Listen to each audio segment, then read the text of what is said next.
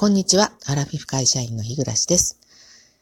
えー、なんかバタバタしているうちにもう今日で2月が終わりということになりました。明日から3月ということで、もう3月って聞いたらもう冬じゃなくてイメージ的には春ですよね。えー、なんかね、あの、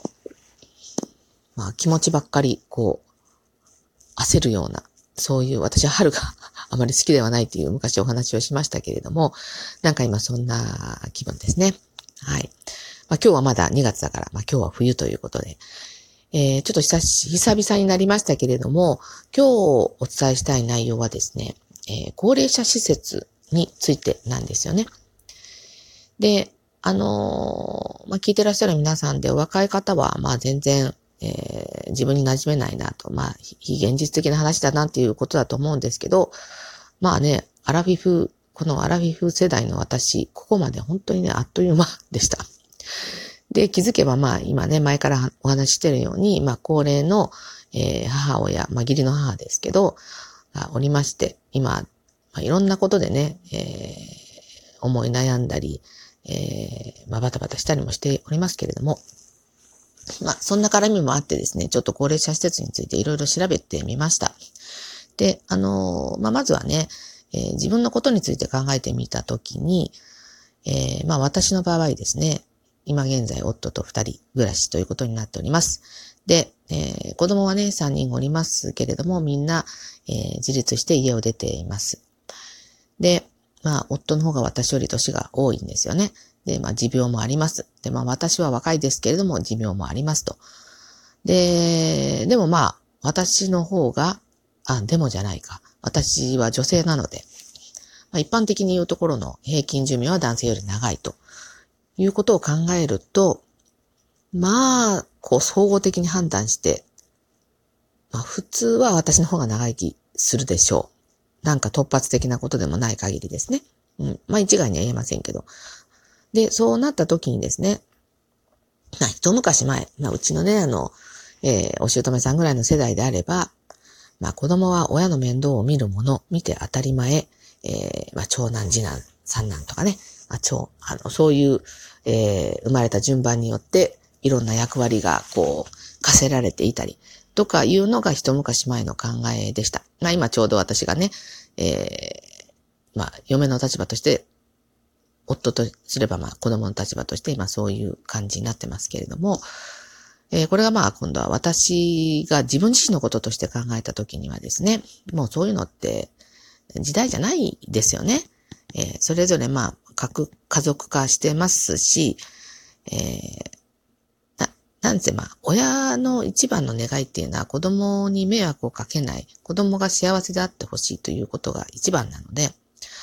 まあ、仮に私がわがまま言ってね、あの、いろんなことを子供にお願いしたり、まあ、することによって、え我が子が、あのね、我が子の家庭の中で、まあ、家庭葬儀みたいなのが、家族葬儀みたいなのがあってね、えー、苦しい思いをしたりするんじゃないかっていうのがこう、想像できるんで、それはまあ、控えたいと。となるとですね、えー、なんとか考えないといけないと。まあ、二人でいるうちはいいです。どうにかなるでしょう。元気でまあ歩いてどっか行けるとか、まあ車の運転ができなくなってもね、まあそういううちはまだいいんですけど、一人になってしまった時にどうするかっていうことですよね。で、えー、まあ一人になっても、元気であれば何の問題もないわけですけど、まあそれは保証はされていませんので、ある程度のこう道筋っていうものを、あの、まあこれからの人生設計っていうんですか？そういうものをえー、想定しておかないといけないというのはありますね。で、私の場合は、先日、こう、そこすっ飛んで、えー、最終的な入るお墓っていうのはもう建てちゃったわけなんですけれども、そこに至るまでのね、えー、ことを、まあ、ちょっと考えてみたいなと。まあ、これはあの、結局、今、うちの、えー、義理の母のことについて考えるときにですね、ま同時にそれを考えることもできたわけなんですけど、まあ、あの、今、うちのおばあちゃんってね、デイサービス行ってるんですよ。で、これは、あの、介護保険制度の中で、えー、まあ、ご存知の方もいらっしゃると思うんですけど、まあ、40歳以上の方って介護保険料皆さん払ってるわけなんですよね。で、えっ、ー、と、何歳だっけ ?65 歳以上の人が介護保険を今度は受ける立場になるのかな？まあ、病気によっては60歳以上からだったかな。まあ、ちょっとその辺、えっ、ー、と、ちゃんと調べればよかったんですけど、まあ、そんな感じで、まあ、当然うちのおばあちゃん今、えー、90ちょい手前なので、もう受ける立場で、あの、まあ、間違いないわけですけど、で、えー、要介護度っていうのがあってですね、これが7段階ありまして、えー、軽い方から要支援1、要支援2、要介護1、要介護2といて、要介護5まであるんですよね。で、それによって、えー、月、月に使える、あの、介護保険の、まあ、点数みたいなのがあってですね、受けられる、えー、介護保険が、えー、それぞれ、えー、人によって違うっていうことになってるみたいです。で、うちのおばあちゃんは今、えー、それを使ってデイサービスと、あと、えっ、ー、と、えー、あと家の中のちょっとしたことを、あの、してもらうっていうような、あの、家事、家事のサービスみたいなのもちょっとだけ受けてます。で、あと家の中に手すりをつけたりとかするようなものも、あの、介護サービス、介護保険の、えー、中で受けることができますね。で、えー、あの、よくお年寄りが、あの、ベビーカーみたいなのをしてるじゃないですか。あれまあ、ちょっとしたまあ歩行器みたいなもんで、えー、止めて座ったり、腰掛けたりすることもできるようなものなんですけど、それのレンタルも介護保険の中でできるようになってるんですよね。だから、だからまああの、そういうこともね、今私自身払ってる立場ですけど、こう使う立場として考えると、あ、結構そういうことに、この払ってる介護保険っていうのはお金がかかってるなっていうのは、思います。ね、今、うちのおばあちゃんなんか、あの、デイサービスに行くのが、まあ、生きがいで、月、あ、月じゃないわ、週に2回行ってるんですけど、それがすごく楽しみで行ってます。で、あのー、ただまあ、今うちのね、そのおばあちゃんも今歩行が難しくて、ちょっと一人で住むのは難しいかなっていうようなことにそろそろなりつつあると。そうなった時に、皆さんよくあの耳にするのが特別養護老人ホームってよく耳にしますよね。で、あの、じゃあ特別養護老人ホームえー、ね、家で一人で住むの難しくなったら入ればいいやって、まあ、思うわけなんですけど、まあ、自治体によっても違うと思うんですけど、大体こういうところって、えっ、ー、と、金額が、その月額の利用料っていうんですかね、それが安く抑えられてるんですよね。えー、今、国民年金って年額80万に満たないんじゃないかと思うんですよね。どうなんだろう。年額ですからね。えー、だから月にしたらいくらなの ?10 万円ないってことですよね。で、そんな額で、えっ、ー、と、まあそういうホームに入ろうと思ったら結構なお金がいるわけで、で、まあその特別養護老人ホームっていうのがありますが、これは、えー、要介護度3からでないと、えー、入所ができないんですよね。で、この要介護3って言ったらもうかなりの寝たきり状態の、になるわけで、で、寝たきり状態になった時にそこに入ろうと思っても、まあ、ね、今、うちのおばあちゃんの場合、私たちがこうやって動いてあげてるからいいですけど、自分だけでどうにかしようって絶対無理なわけなんですよね。